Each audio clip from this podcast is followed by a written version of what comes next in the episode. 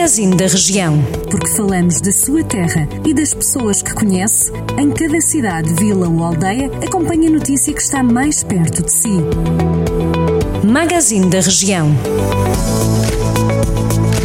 Câmara Municipal de Vila Nova de Paiva reativou a linha municipal de apoio à comunidade para auxílio no acesso a bens essenciais como a alimentação ou medicação para quem não tem condições de se deslocar ou quem está em confinamento ou isolamento profilático obrigatório decretado pelas autoridades de saúde.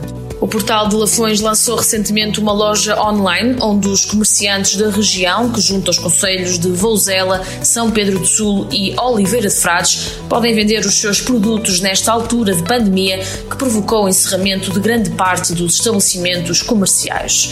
Além da loja, o portal também oferece a criação de websites para os estabelecimentos e os comerciantes de Lafões.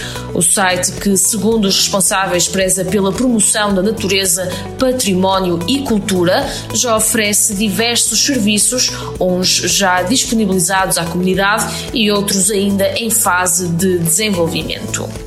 Câmara de Tarouca tem no terreno diariamente uma equipa multidisciplinar para apoiar cidadãos carenciados, mais de 200 famílias e em isolamento por causa da Covid-19. Segundo o presidente da autarquia, Valdemar Pereira, há uma assistente social, duas psicólogas, uma enfermeira, uma socióloga e um motorista que todos os dias estão no terreno a fazer centenas de quilómetros com dois dos técnicos. O autarca explicou ainda ainda que a equipa recolhe informação do que é necessário, seja apoio psicológico ou bens como medicamentos e refeições. E mediante as necessidades existentes, vai o técnico no dia seguinte para dar o apoio.